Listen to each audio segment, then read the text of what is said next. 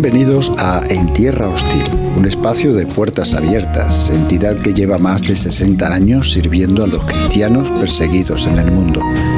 Puertas Abiertas les provee Biblias, les lleva ayuda, consuelo, amparo y a la vez promueve programas de desarrollo y cooperación y la propugnación de los derechos y libertades religiosas.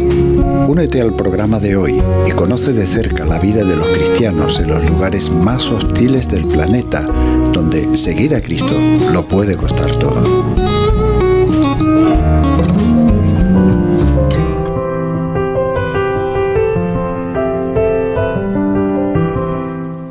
Cuando tenía 16 años, la familia de Daniel, un líder cristiano de Irak, fue amenazada de muerte por Al-Qaeda. Con 29 años consiguió escapar del ISIS por muy poco.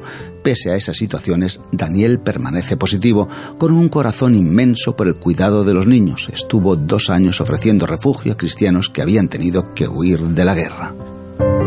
Los años han pasado y en 2016 se cerró el campo de refugiados del Mar Elía, donde Daniel ofrecía refugio a las personas desplazadas.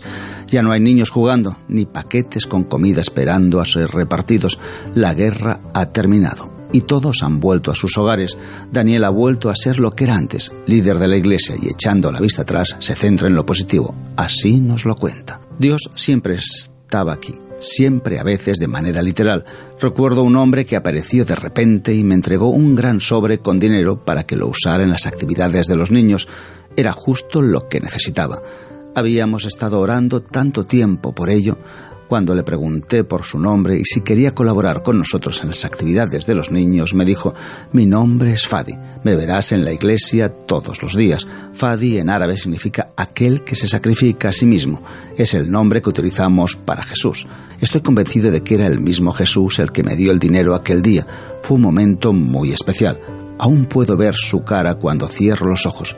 Nunca más lo volvimos a ver. Es lo que nos relata Daniel, y sorprendentemente, esta no es la única historia que tiene.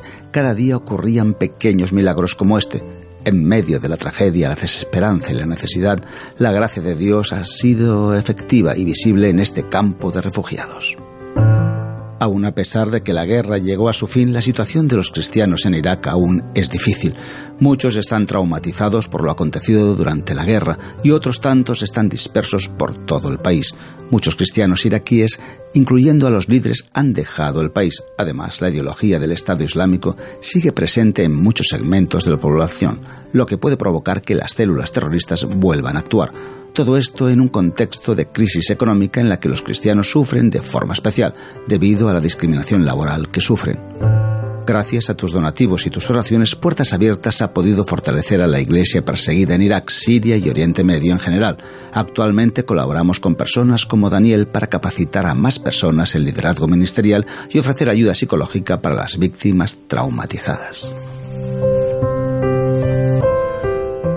Terminamos con un mensaje que nos deja Daniel. Me gustaría dar las gracias a todos aquellos que nos ayudaron en los momentos difíciles. Sin tu apoyo a través de las oraciones y las donaciones no habríamos podido hacer frente a la guerra. Gracias porque vuestro apoyo ha fortalecido la Iglesia de Irak. Jamás olvidaremos lo que habéis hecho por nosotros. Sin embargo, aún estamos en necesidad. Como parte del cuerpo de Cristo, aún estamos sufriendo. Por favor, no nos olvidéis.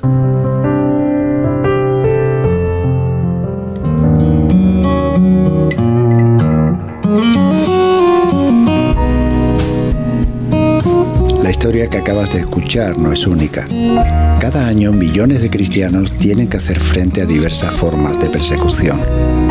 Huyen de regímenes opresivos, se ven desplazados en sus propios países, son menospreciados, atacados, maltratados, marginados e incluso llegan a perder la vida.